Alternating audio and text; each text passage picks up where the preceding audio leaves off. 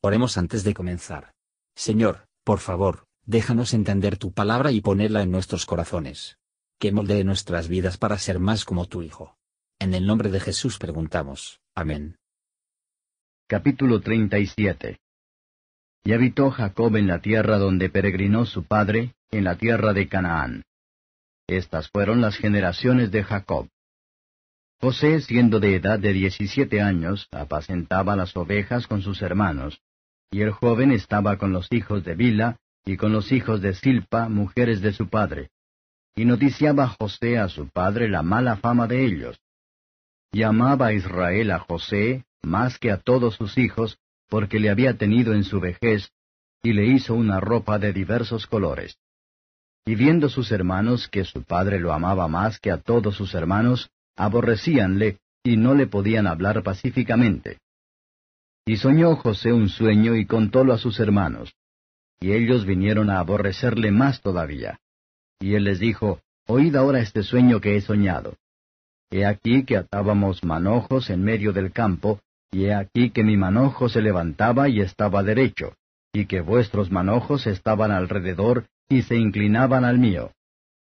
Y respondiéronle sus hermanos, ¿Has de reinar tú sobre nosotros, o te has de enseñorear sobre nosotros? Y le aborrecieron aún más a causa de sus sueños y de sus palabras. Y soñó aún otro sueño y contólo a sus hermanos diciendo, He aquí que he soñado otro sueño, y he aquí que el sol y la luna y once estrellas se inclinaban a mí. Y contólo a su padre y a sus hermanos, y su padre le reprendió y díjole, ¿Qué sueño es este que soñaste? ¿Hemos de venir yo y tu madre y tus hermanos a inclinarnos a ti a tierra? Y sus hermanos le tenían envidia, mas su padre paraba la consideración en ello. Y fueron sus hermanos a apacentar las ovejas de su padre en Siquem. Y dijo Israel a José, Tus hermanos apacientan las ovejas en Siquem, ven y te enviaré a ellos. Y él respondió, Heme aquí. Y él le dijo, Ve ahora, mira cómo están tus hermanos y cómo están las ovejas, y tráeme la respuesta y enviólo del valle de Hebrón, y llegó a Siquem. Y hallólo un hombre andando él perdido por el campo, y preguntóle aquel hombre diciendo, ¿Qué buscas? Y él respondió, Busco a mis hermanos, ruégote que me muestres dónde pastan. Y aquel hombre respondió, Ya se han ido de aquí, y yo les oí decir, Vamos a Dotán. Entonces José fue tras de sus hermanos, y hallólos en Dotán. Y como ellos lo vieron de lejos, antes que cerca de ellos llegara, proyectaron contra él para matarle. Y dijeron el uno al otro, He aquí viene el soñador. Ahora pues venid y matémoslo, y echémosle en una cisterna y diremos, alguna mala bestia le devoró, y veremos qué serán sus sueños. Y como Rubén oyó esto, librólo de sus manos y dijo, No lo matemos. Y díjoles Rubén, No derraméis sangre, echadlo en esta cisterna que está en el desierto, y no pongáis mano en él, por librarlo así de sus manos, para hacerlo volver a su padre. Y sucedió que cuando llegó José a sus hermanos, ellos hicieron desnudar a José su ropa, la ropa de colores que tenía sobre sí, y tomáronlo y echáronle en la cisterna. Mas la cisterna estaba vacía, no había en ella agua. Y sentáronse a comer pan, y alzando los ojos miraron, y he aquí una compañía de ismaelitas que venía de Galaad, y sus camellos traían aromas, y bálsamo, y mirra, e iban a llevarlo a Egipto. Entonces Judá dijo a sus hermanos, ¿Qué provecho el que matemos a nuestro hermano y encubramos su muerte? Venid y vendámosle a los ismaelitas, y no sea nuestra mano sobre él, que nuestro hermano es nuestra carne. Y sus hermanos acordaron con él. Y como pasaban los midianitas, mercaderes, sacaron ellos a José de la cisterna, y trajéronle arriba, y le vendieron a los ismaelitas por veinte piezas de plata. Y llevaron a José a Egipto. Y Rubén volvió a la cisterna y no halló a José dentro, y rasgó sus vestidos. Y tornó a sus hermanos y dijo, El mozo no parece. Y yo, ¿a dónde iré yo? Entonces tomaron ellos la ropa de José y degollaron un cabrito de las cabras, y tiñeron la ropa con la sangre. Y enviaron la ropa de colores y trajéronla a su padre y dijeron, Esta hemos hallado, reconoce ahora si es o no la ropa de tu hijo. Y él la conoció y dijo, La ropa de mi hijo es. Alguna mala bestia le devoró. José ha sido despedazado. Entonces Jacob rasgó sus vestidos y puso saco sobre sus lomos, y enlutóse por su hijo muchos días.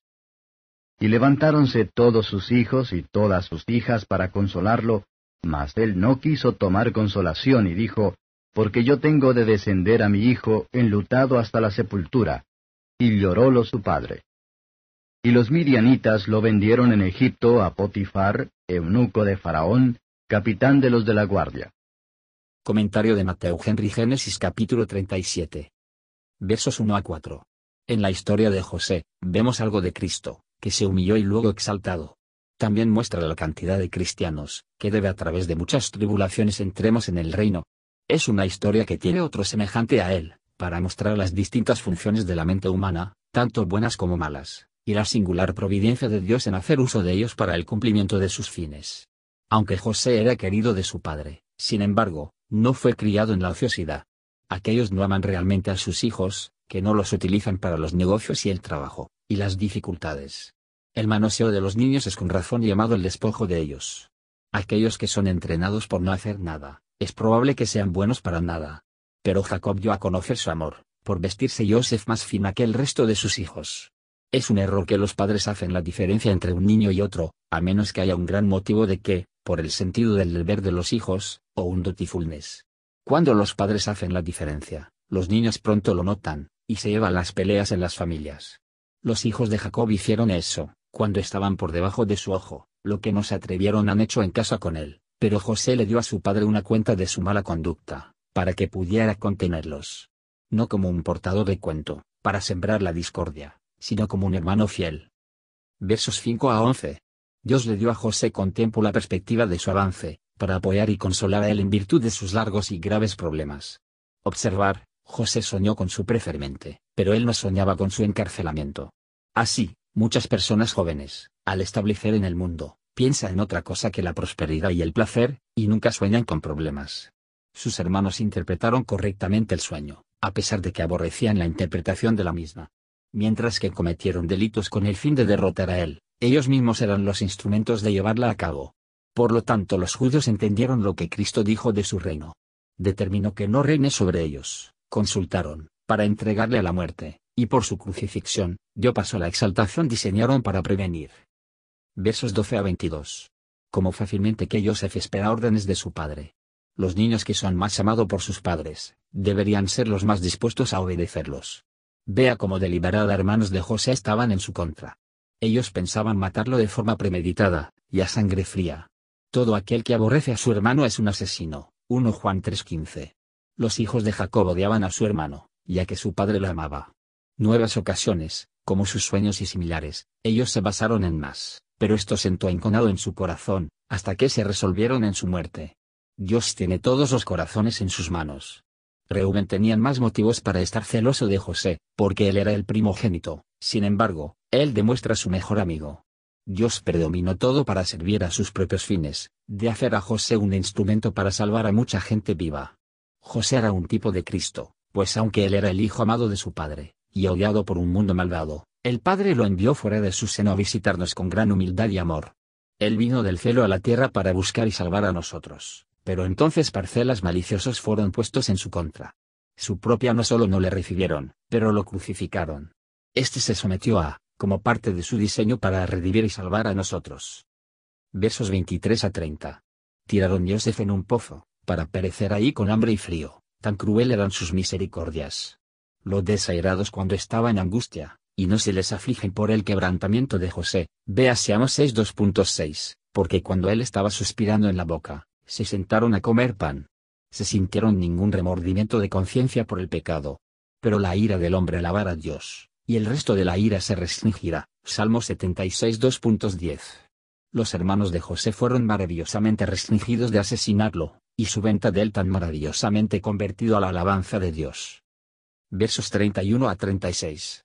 Cuando Satanás ha enseñado a los hombres a cometer un pecado, él les enseña a tratar de ocultarlo con otra, para ocultar el robo y el asesinato, con la mentira y el juramento en falso, pero el que cubre su pecado no prosperará mucho. Los hermanos de José mantienen su propio abogado y uno de otro por algún tiempo, Pero su villanía salió a la luz, por fin, y está aquí publicado para el mundo. Para el duelo de su padre, le enviaron capa de colores de José, y se apresuró pensó, al ver la sangrienta capa, que José se rompió en pedazos. Que aquellos que conocen el corazón de un padre, supongamos la agonía del pobre Jacob. Sus hijos vilmente fingieron consolarlo, pero, edredones hipócritas miserables eran todos ellos. Si hubieran realmente deseado para consolarlo, puede ser que a la vez lo han hecho, por decir la verdad. El corazón está extrañamente endurezca por el engaño del pecado. Jacob no quiso ser consolada. Gran afecto a ninguna criatura se prepara para tanto la mayor aflicción, cuando se nos quita, o se hace amarga para nosotros, amor indebida comúnmente termina en tristeza excesiva. Es la sabiduría de los padres de no educar a los niños con delicadeza, porque no saben a qué dificultades pueden ser llevados antes de que mueran. De la totalidad de este capítulo vemos con asombro los caminos de la providencia. Los hermanos Malinas parecen haber conseguido sus fines, los comerciantes, que no les importa lo que ellos tratan de modo que ellos ganan, también han obtenido la suya, y Putifar, después de haber conseguido un joven esclavo bien, ha obtenido el suyo. Pero los designios de Dios son, por estos medios, en el tren para su ejecución. Este incidente termina en Israel bajando de Egipto, que termina en su liberación por medio de Moisés, que en el establecimiento de la verdadera religión en el mundo, y que en la difusión de la misma entre todas las naciones por medio del Evangelio. Así, la ira del hombre alababa al Señor, y el resto de la misma se le contenerse. Gracias por escuchar y si te gustó esto, suscríbete y considera darle me gusta a mi página de Facebook y únete a mi grupo Jesús Answers Prayer.